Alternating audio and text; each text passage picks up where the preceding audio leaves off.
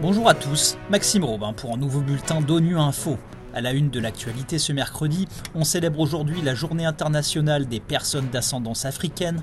Le secrétaire général de l'ONU pointe une discrimination raciale systémique à leur sujet. Retour sur les inondations au Pakistan, l'OMS nous apprend que de nombreux établissements de santé sont endommagés par les crues, plus de 900 selon l'agence.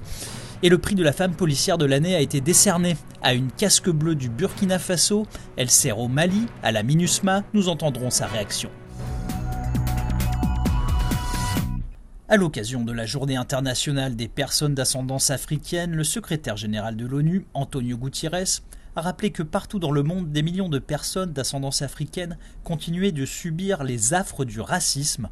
Chaque année, la journée célébrant les afrodescendants met à l'honneur leur patrimoine, leur culture, leurs apports immenses tout au long de l'histoire. Pourtant, M. Gutiérrez a ajouté que les afrodescendants subissaient, je cite, une discrimination raciale systémique et profondément enracinée. L'ONU s'engage pour que des réparations soient obtenues en cas de violation de ses droits et de ses libertés, que des excuses soient officiellement présentées et des réparations offertes pour les torts inacceptables causés par l'esclavage et le colonialisme. M. Gutiérrez a aussi rappelé que la création d'un organe nommé l'instance permanente des personnes d'ascendance africaine était une réalisation majeure. Cette instance tiendra sa première session en décembre prochain et le chef de l'ONU invite instamment toutes les parties prenantes à s'engager dans cet organe pour faire avancer les travaux. Retour sur les inondations au Pakistan où 900 établissements de santé ont été touchés dont 180 gravement endommagés selon l'Organisation mondiale de la santé. Des chiffres très inquiétants puisque l'accès aux services de santé au Pakistan était déjà fragile avant les crues. Les efforts et les appels internationaux continuent. Écoutez l'appel d'Amir Noureddin, il est le rapporteur du comité pour l'élimination de la discrimination raciale, le CERD, actuellement réuni à Genève le peuple pakistanais qui connaît à l'heure actuelle sous la mousson des moments terribles. 45 millions de Pakistanais sont actuellement dans la rue, n'ont pas où loger. Ils ont des difficultés pour se nourrir. Et il y aurait eu plus de 1200 morts.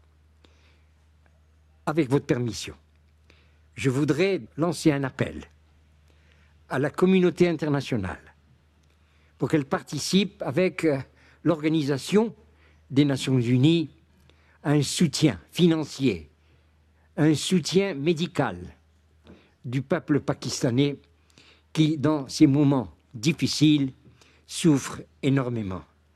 Compatissons avec le peuple pakistanais qui souffre actuellement des résultats de cette mousson.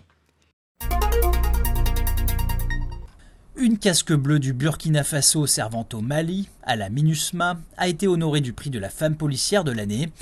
L'adjudant-chef Alizeta Kabore Kinda est distinguée pour ses efforts pour renforcer la confiance entre les autorités et les communautés locales, y compris les victimes de violences sexistes. Elle a pu faire intégrer la question de genre dans les activités de la mission malgré des premiers pas difficiles. On écoute l'adjudant-chef Kinda. Un sentiment de fierté d'honneur pour avoir reçu ce prestigieux prix, un sentiment de joie parce que le travail que j'ai accompli à Menaka a été reconnu et valorisé. Et je témoigne ma gratitude et mes remerciements à l'ensemble de tous ceux qui ont contribué pour que ces moments soient une réalité. Et je remercie la MINUSMA et la composante police UNPOL qui m'a permis de développer tant de potentialités pour soutenir les femmes maliennes. Les moments les plus difficiles, c'est mes premiers pas que j'ai fait à Menaka. C'était comment arriver à faire intégrer le genre dans les activités auprès de mes partenaires. Il a fallu utiliser plusieurs stratégies pour les convaincre de travailler avec moi. Et aussi avec la population, quand j'ai dit la nécessité de dénoncer les violences pour que l'impunité cesse, il y a certaines femmes qui ont quitté les lieux à cause de ça. J'étais découragée, mais je me suis dit, j'ai un but, c'est d'arriver à faire changer ces mentalités. Et je crois que j'y suis arrivée. C'est la fin de ce bulletin d'ONU Info. Merci à tous pour votre écoute. Vous pouvez nous retrouver sur Internet et sur nos comptes médias sociaux Twitter et Facebook. À demain, même heure, même fréquence.